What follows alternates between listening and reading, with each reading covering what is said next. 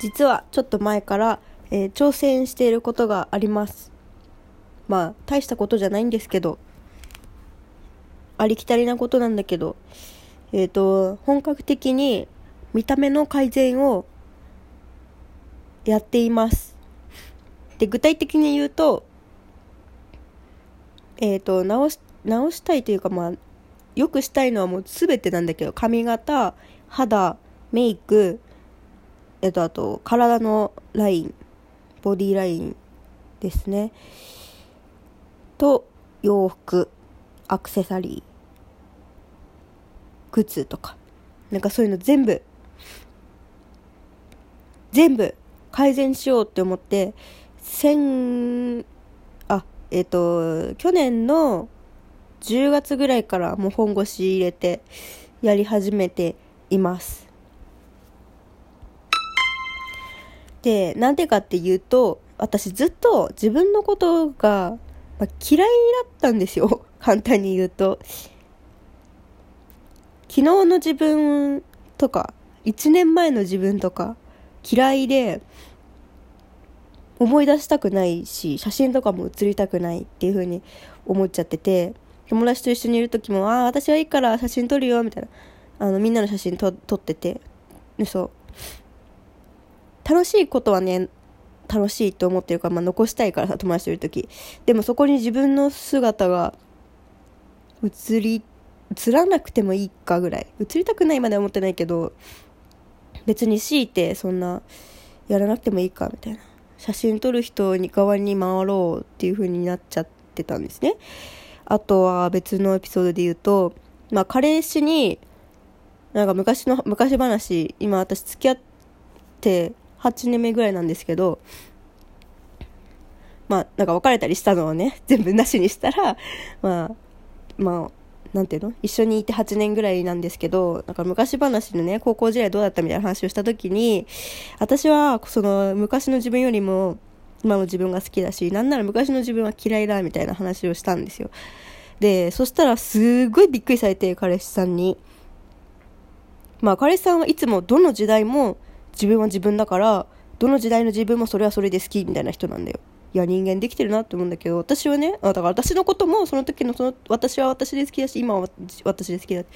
と言ってくれるなんといい彼氏なんだって感じなんですけど私は嫌いなのよ。自分のことが。そう自分でもう彼氏さんの昔は別に好きだよ。自分じゃないから好きだよ。でなんか自分はどうしても嫌いでっ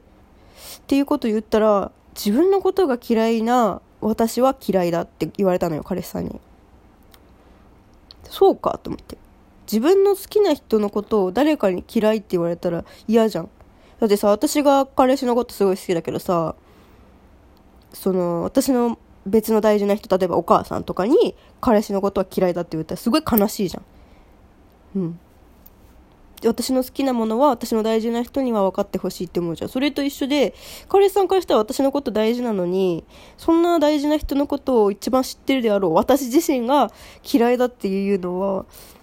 嫌だよって言われてそうかって思ったしうん。でなんならなんかその自分のことは好きだっていう彼氏さんの真似をしたくてだってすごい幸せそうに生きてるから。やっぱり自分のことは一番自分が好きでいてあげた方が幸せに生きられるそうだなっていうのはうすうす思ってたから直したいと思ったんですね。その自分が嫌いなって思ってるやつを。はい。でどうしたらいいかなってずっと考えてたんだけどなんかなんだろう就活考えてる時とかはそんな暇がなくって。結構これってさ余裕がないとできないなできなかったのよ私は。だってすごい自分は2の次3の次4の次みたいなもうなんか最優先順位最最下位だと思ってたから 自分のことが嫌いだから自分は別に他の人よりも優先順位下げて大事にしたらいいと思う大事にしなくていいと思ってたから。そう。だから一人暮らししてる部屋とかも全然もう全然こだわってないし服とかも身にまとえればいいかみたいな。こんな私が着飾るのもなみたいな。まあ面倒くさいしとか。ね思ったりしちゃってたんですよ。多分でも心の中ではおしゃれしたいっていうふうにも思ってたし部屋が汚いのも嫌だからもっとなんか整理したいなとか家具こだわりたいなっていうこう小さな願望が実はあったんだよ。知ってんだよ。多分それは。気づいてんのよ。私自身だからね。だけど別にそんなんいいよっていうふうにこうペッペペってあしらっちゃってた自分も同時にいたんですよ今まで。ちょっとでも就活が終わってから本格的にそれを変えようと思ってでとりあえず、えーと、見た目で自分が直したいとこというか直すっていう嫌なものを変えるって感覚じゃなくて自分がやりたいように表現するというか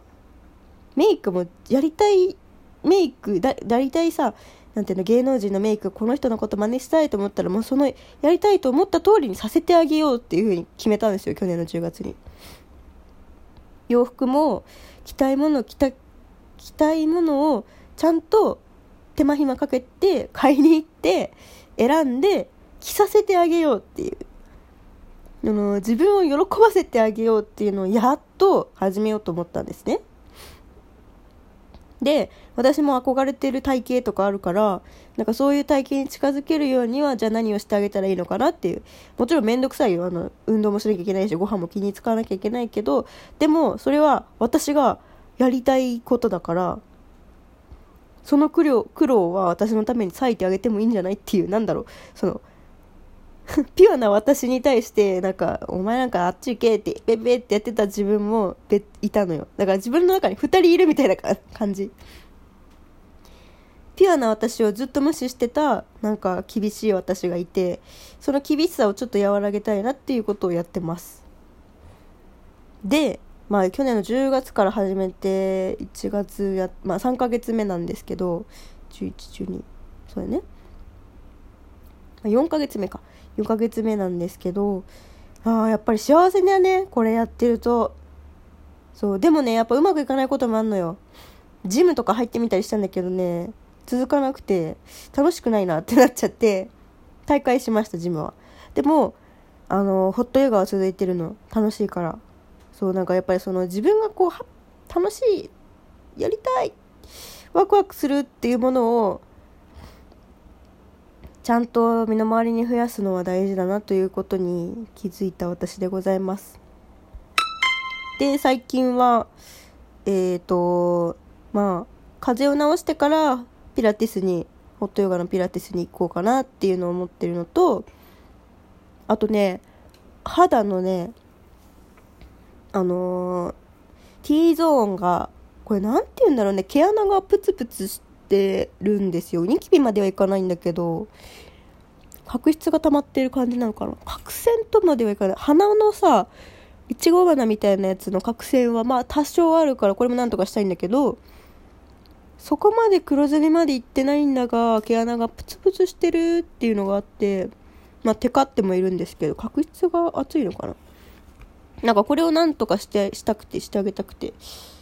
そうそうそう。すごいこう私も憧れる肌がねあるのよ。お客さんでねバイト先のお客さんですっごい肌綺麗な人がいて。